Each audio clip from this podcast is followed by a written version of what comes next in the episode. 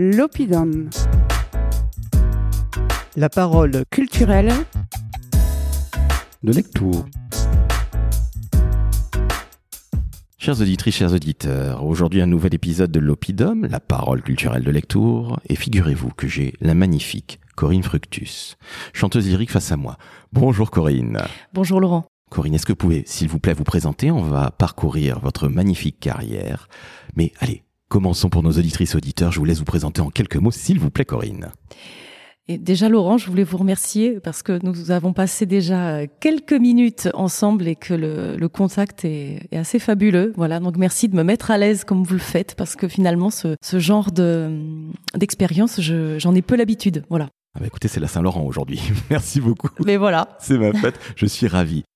Donc, je m'appelle Corinne Fructus et je suis chanteuse lyrique depuis ben, quelques années maintenant. J'ai eu la passion de l'opéra dès ma plus jeune enfance, à l'âge de 8 ans, en écoutant Carmen euh, à la télé, que ma mère visionnait, et je me suis dit, ça sera mon métier plus tard. Et ça ne m'a jamais quitté. Et finalement, j'ai un parcours très classique, à savoir, j'ai étudié au conservatoire, j'ai fait mes études musicales, d'abord le hautbois et le solfège ce qu'on appelle aujourd'hui la formation musicale au Conservatoire de La Roche-sur-Yon, puis le chant lyrique au Conservatoire de Bordeaux, puis au Conservatoire de Toulouse. Voilà. Vous êtes diplômé de trois conservatoires, félicitations. Vous allez de plus en plus vers le sud-ouest. Vous êtes aujourd'hui à Lectour, mais on va évidemment en parler. Mais vous allez aussi à la Sorbonne, vous avez un diplôme de la Sorbonne, vous êtes surdiplômée, Corinne. en fait, ça, ça me fait drôle de l'entendre, mais je en fait, voilà, j'ai une soif de connaissances et oui, effectivement, j'adorais l'école et j'avais vraiment besoin d'étudier. Donc, parallèlement à mes études de musique, j'ai étudié euh, à l'université. Donc, j'ai un master de musicologie et j'ai poursuivi avec un master art du récital à la Sorbonne Nouvelle à Paris. Et j'avais vraiment besoin de cet approfondissement intellectuel aussi, qui est pour moi indissociable de l'artiste. Extrêmement diplômée, une intellectuelle et une artiste. C'est magnifique et qui puisait à Lectour, qui est la capitale culturelle du monde. Il paraît que c'est le, le, le, New York du Gers. Exactement, je crois que les États-Unis et le monde entier nous envient Lectour, nous avons de la chance. Soyons non pas sérieux, parce que c'est tout à fait sérieux ce que vous avez dit et vous avez très bien fait Corinne, mais revenons sur la vocation à l'âge de 8 ans. En général, à 8 ans, on n'écoute pas nécessairement la calasse, c'est plutôt des chanteuses pop ou des chanteurs pop ou bien d'autres choses. Comment ça se fait? Je pense qu'en primaire, vous étiez la seule à dire que vous aimiez la calasse et personne ne savait qui c'était. Ah oui, en fait, j'étais terriblement décalée et je, vraiment, je peux vous dire que j'ai eu un sentiment de solitude pendant tout mon primaire et mon collège. Et, je pense que je barbais énormément mes camarades parce qu'en plus, je leur en parlais toute la journée. Alors c'était assez éprouvant. C'est pour eux. On les salue aujourd'hui. Voilà, j'espère qu'ils ont survécu.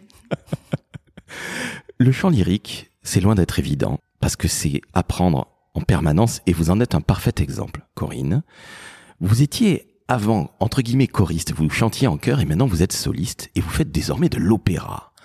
Comment cette transition s'est faite? Parce qu'elle s'est pas faite en, un ou deux ans. Ça a été une véritable chrysalide, si je puis m'exprimer ainsi. Est-ce que vous pouvez nous expliquer tout ça en quelques minutes, s'il vous plaît? Oui, écoutez, je vais essayer d'être concise. Alors, effectivement, en fait, mon, ma passion, c'était l'opéra. Or, et vous l'avez très bien dit, Laurent, tout à l'heure, quand nous avons discuté, vous avez dit que vous, vous étiez batteur. Puis vous m'avez dit, tiens, mais moi j'ai fait beaucoup de rock.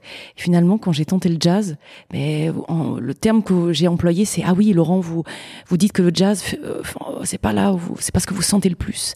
Et bien vous savez quoi? Ben, C'est un petit peu pareil avec moi, avec l'opéra. C'est-à-dire que je suis une passionnée d'opéra, mais en fait, c'est pas ce que je sentais le plus dans mon corps et dans ma peau. Et finalement, ce n'est pas ce que ma voix, ma voix ne se prêtait pas énormément au chant d'opéra.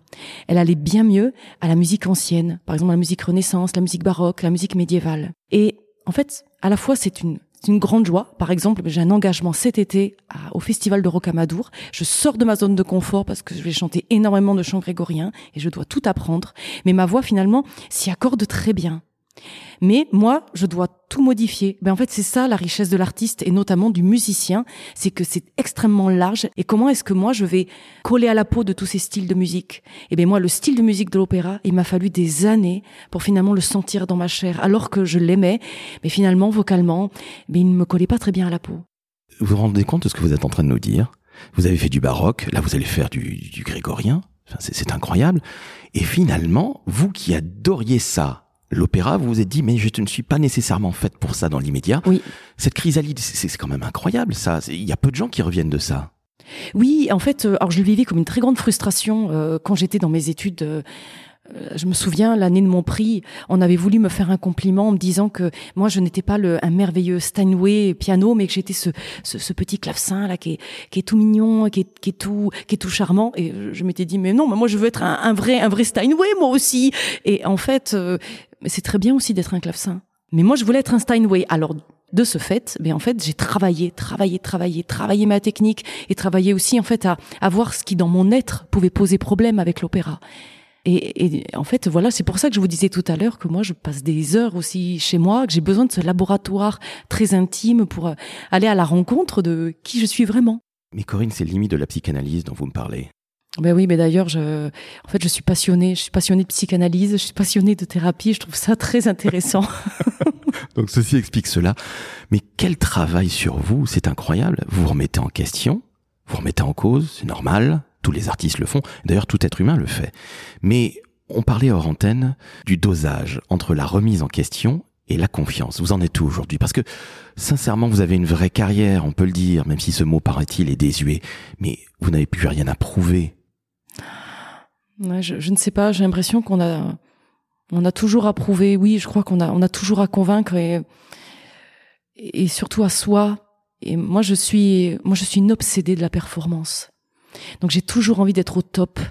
Donc, je m'entretiens énormément vocalement. Je, je passe vraiment des heures et des heures à travailler ma technique. C'est vrai, ça. Oui. Combien d'heures par jour? La voix en elle-même, je dirais entre une et deux heures. Mais c'est tout le reste. Parce que finalement, quand on est chanteur, on doit être aussi maîtriser les langues, par exemple. Parce qu'on chante en allemand, en anglais, en italien, en espagnol, en russe. Et en fait, on passe des heures. Et après, l'opéra, c'est des personnages. Donc il faut aller visiter aussi tous ces personnages. Il faut aller visiter tous les styles. Finalement, c'est quoi? C'est trois quarts d'heure par jour de travail, sans compter ben, le, le fait que vous savez ce que c'est être artiste, c'est passer du temps sur le- les réseaux sociaux, euh, appeler nos employeurs, appeler les organisateurs, trouver des concerts. Moi, je j'ai différents ensembles aussi. Et euh, ça, cela me passionne énormément. Différents ensembles, par exemple l'ensemble musique baroque Madalena, un, petit trio qui s'appelle le trio ingénu que j'aime beaucoup. On vient de faire une série de spectacles à Paris, et voilà, c'est voilà pour moi c'est plein de joie parce qu'il y a aussi beaucoup de théâtre et c'est aussi une de mes passions. Et voilà, j'ai différents ensembles avec lesquels je tourne. Et aussi ces ensembles, pour les faire tourner, ben, il faut appeler les gens, euh, etc., etc. Alors cette partie business beaucoup moins artistique, comment vous vous sentez par rapport à ça? Parce que je sens l'artiste, vous êtes totalement incarné, vous êtes habité, si je puis m'exprimer ainsi. Le côté business, j'imagine que c'est pas nécessairement la partie que vous préférez? Alors, en fait, de cœur, non, c'est pas celle que je préfère, je l'avoue. Mais finalement, quand je m'y plonge, je trouve ça très intéressant par rapport à la confiance, parce que ça me fait sortir une fois de plus de ma zone de confort. Je suis obligée moi-même de prendre le téléphone, d'appeler, de vendre mes ensembles. Finalement, c'est passionnant, ça fait partie de notre métier aujourd'hui. C'était pas le métier avant des chanteurs, mais maintenant ça l'est, donc euh, il faut l'épouser, ça aussi. C'est c'est vraiment très important. Je reviens à la psychanalyse. C'est limite kafkaïen. D'un côté, l'artiste. De l'autre côté, la partie entrepreneur. De l'autre côté, si je puis m'exprimer ainsi encore une fois, il y a l'intellectuel que vous êtes. Comment vous réussissez à faire euh, cohabiter tout ça dans votre corps et dans votre environnement personnel, euh, Corinne? Mais écoutez, la clé, c'est la méthode Vitos. En fait, c'est une méthode absolument extraordinaire euh, du nom de son inventeur, donc le docteur Roger Vitos, décédé en 1925, et qui en fait a créé une méthode, qui est une méthode aujourd'hui, une des premières méthodes, on va dire, psychocorporelles, et qui en fait se base vraiment sur la, la découverte des cinq sens pour que justement le mental puisse gagner en souplesse et euh, finalement en découverte du monde. Parce que c'est exactement ce que vous avez dit, c'est kafkaïen.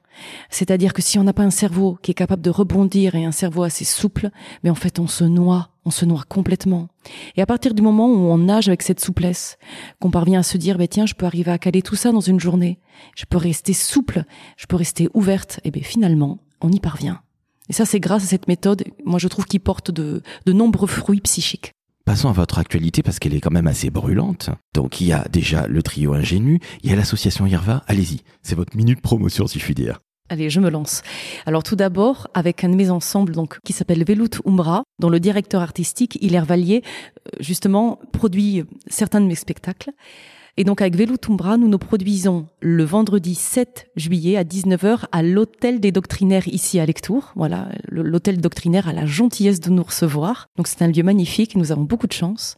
Nous nous produisons également le lendemain, donc le samedi 8 juillet, dans le cadre de la Nuit des Arts à Moissac. Donc ça, c'est un énorme événement qui attend plus de 1500 personnes. Félicitations. Oui, euh, j'en suis, euh, je trouve ça fabuleux. Et vous avez parlé tout à l'heure de l'IRVA. Donc effectivement, c'est l'association que j'ai créée depuis que je suis à Lectour depuis six ans. Il s'agit de l'Institut de recherche vocale et artistique. Donc le nom est un peu pompeux, mais nous l'aimons bien.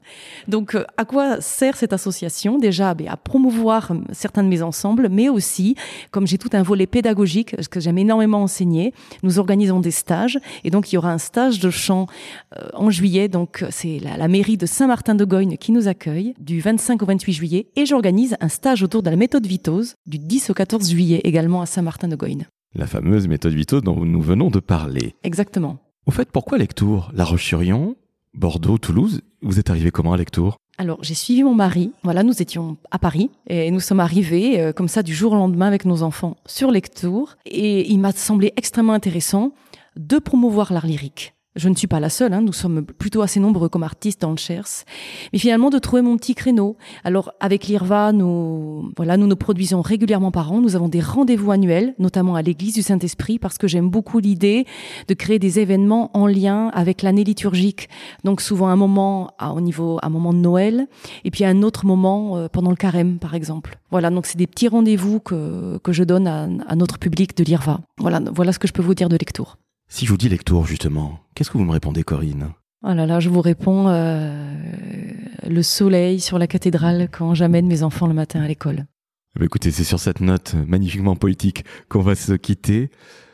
Sachez, chers auditrices, chers auditeurs, que nous allons entendre évidemment Corinne. Vous allez entendre Corinne dans ses performances. Avant d'écouter cet extrait, je vous invite Lorsqu'on entend une femme aussi formidable, aussi habitée par son art, eh bien on met 5 étoiles sur Apple Podcast, 5 étoiles sur Spotify.